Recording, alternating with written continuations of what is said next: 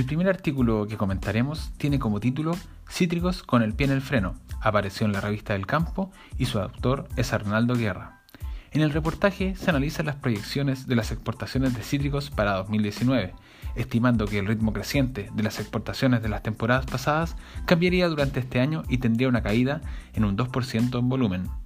En 2018, Chile exportó 358.000 toneladas de cítricos, mientras que este año se exportarían 8.000 toneladas menos.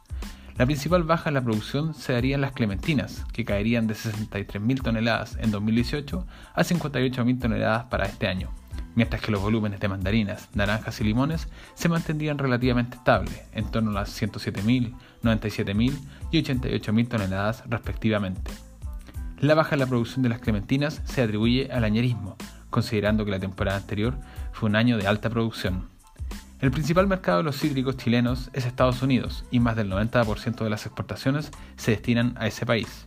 El 2019 será complejo para las mandarinas chilenas en Norteamérica, ya que habría un stock alto de fruta de California.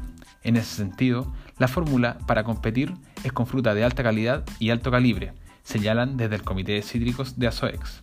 La situación de las naranjas es similar, ya que también compiten con la producción de California y las exportaciones de Sudáfrica. Y si bien el mercado de Estados Unidos ha ido creciendo, al aumentar la oferta, los precios también han disminuido. Respecto a los limones, el panorama no sería tan bueno como el de la temporada pasada, ya que hay un alto stock de fruta de California y también fruta proveniente desde España, lo que se sumaría envíos crecientes desde Argentina, que ya en 2018 exportó un millón de cajas. Sin embargo, los productores de cítricos chilenos recibieron buenas noticias durante los últimos días, ya que pronto comenzarían las negociaciones con China para las exportaciones de los cítricos, lo que permitiría diversificar los mercados. Para finalizar, quisiéramos destacar que en nuestro país hay plantadas 7.700 hectáreas de mandarinos y clementinas, concentrándose casi el 50% en la región de Coquimbo.